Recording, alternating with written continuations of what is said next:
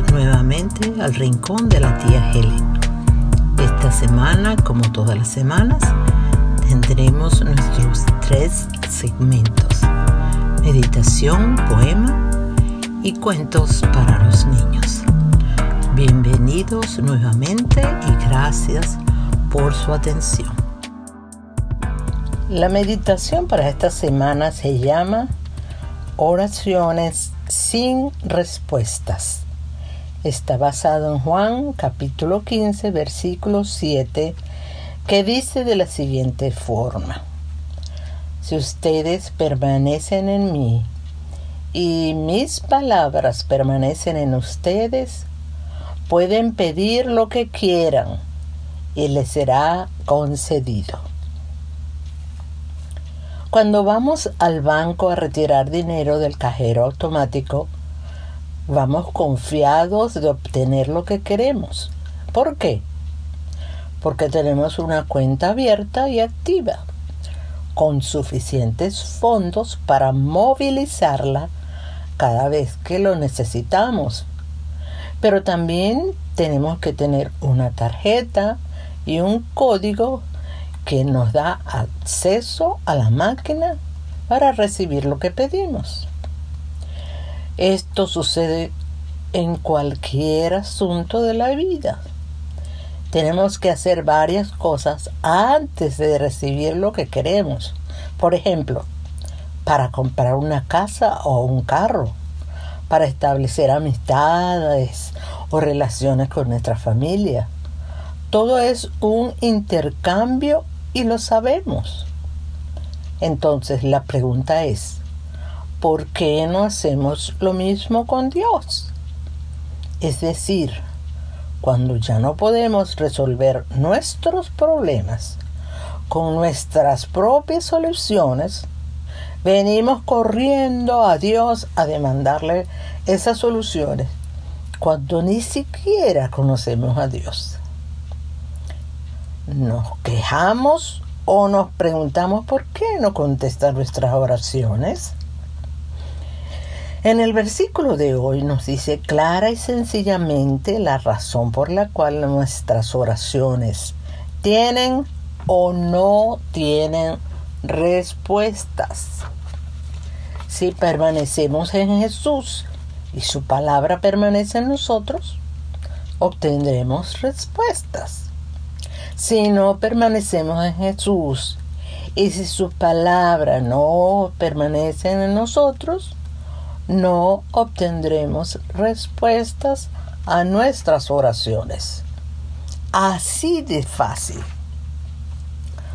Nuestra permanencia en Jesús nos da la capacidad de permanecer en lo que Él ha dicho en su palabra. Dicho de otra forma, para que nuestras oraciones tengan respuestas, debemos conocer a Jesús, debemos aceptar su regalo de amor que es la salvación y debemos mantenernos fieles a Él hasta el último minuto de nuestra vida terrenal. Luego, las palabras que Él dijo y que están registradas en la Biblia permean nuestras mentes y corazones de tal forma que lo que pidamos estará de acuerdo a la voluntad agradable y perfecta de Dios. ¿Quieres que Dios responda a tus oraciones? Entonces permanece en Jesús y haz que sus palabras permanezcan en tu vida diariamente, poniéndolas en prácticas en obediencia a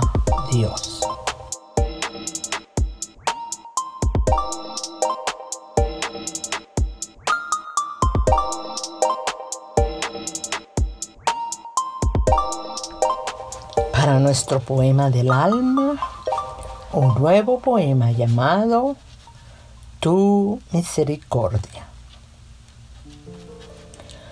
Tu misericordia arrulla mi oído cuando en la mañana despierto al sonido de tu canto tenue, dulce y repetido, que vibra mi alma, que exalta el sentido, que da tu presencia, tu calor y abrigo a mi nueva vida, que contigo vivo. Tu misericordia es perdón a diario. Sana mis dolencias, rescata de agravios, sacia mi boca con el bien que abrazo. Y rejuvenece cada mil pedazos de la vida rota por golpes y zarpazos que los enemigos me dieron con engaños.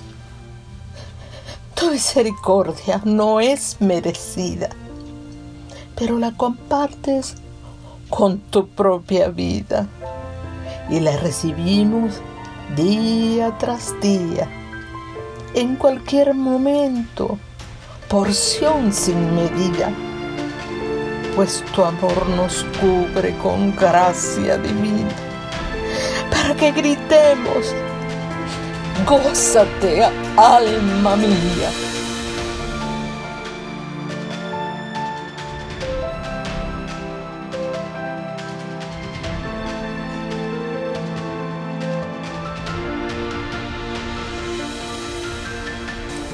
Para los niños de la casa y los niños de corazón, un nuevo cuento con una nueva lección que aprender. Y este cuento se llama Apariencias.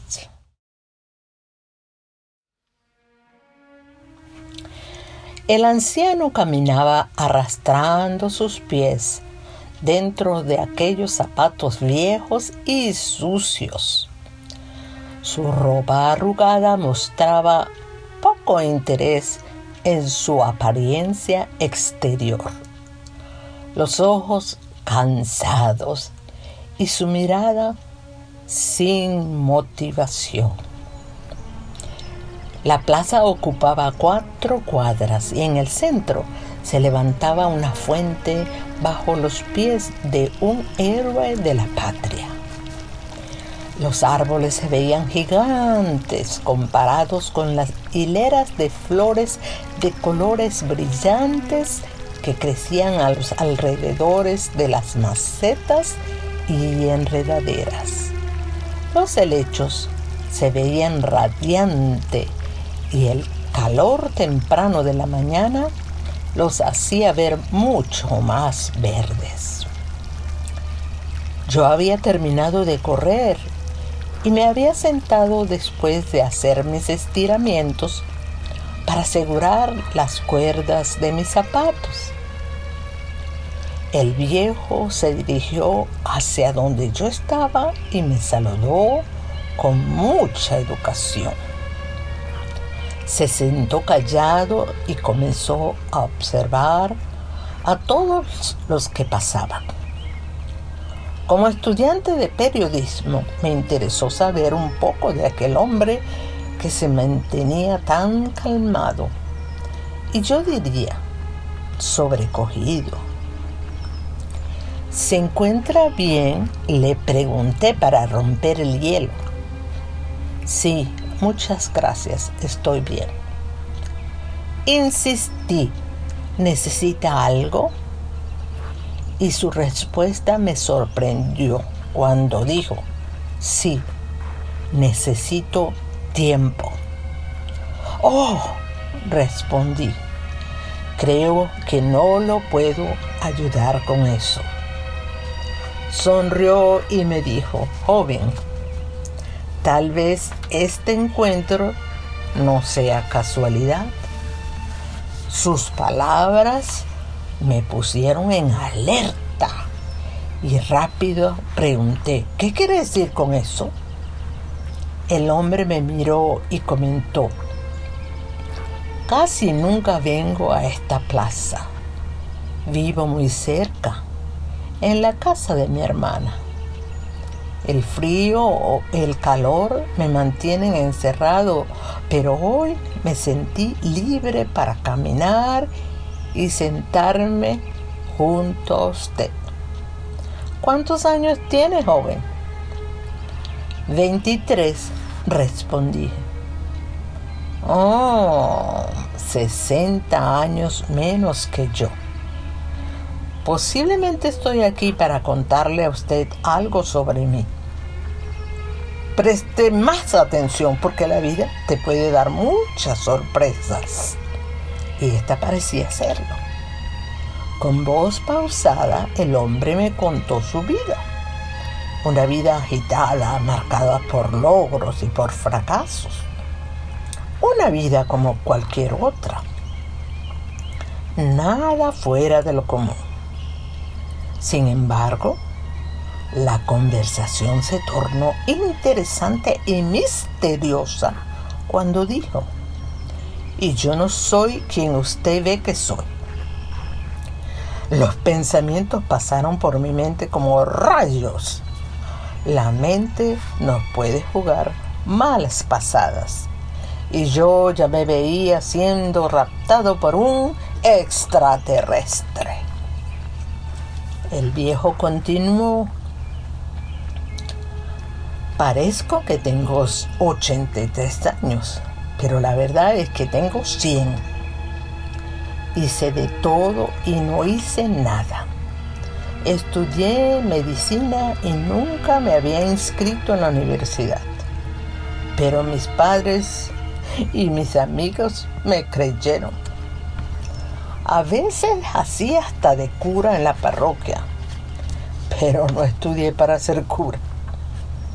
Aparentaba amar a las mujeres, pero no las amaba. Debo tener algunos hijos por el mundo, pero no los conozco porque solo aparentaba ser papá. He trabajado en empleos increíbles sin haber estudiado nada. Fui y no fui, soy y no soy solo soy la apariencia de un hombre. Mi cara de asombro lo detuvo para aclarar, y no estoy loco.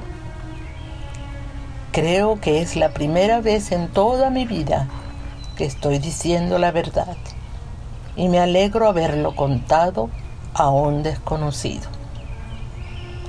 Se levantó de la banca y mirándome desde su altura, hizo una pausa para decirme sus últimas palabras, palabras que nunca olvidé. Joven, sea usted mismo en todo lugar. No tenga miedo de mostrarse como realmente es. De nada sirve aparentar. Y se fue con su lento caminar.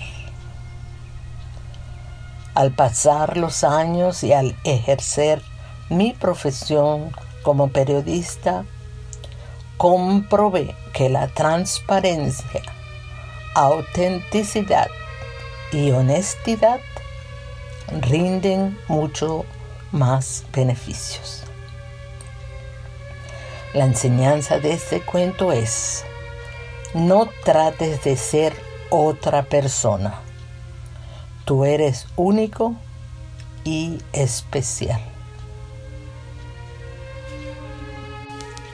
Muchas gracias por su atención. Dios le bendiga grandemente en esta semana. Dios es bueno y es fiel. Bendiciones.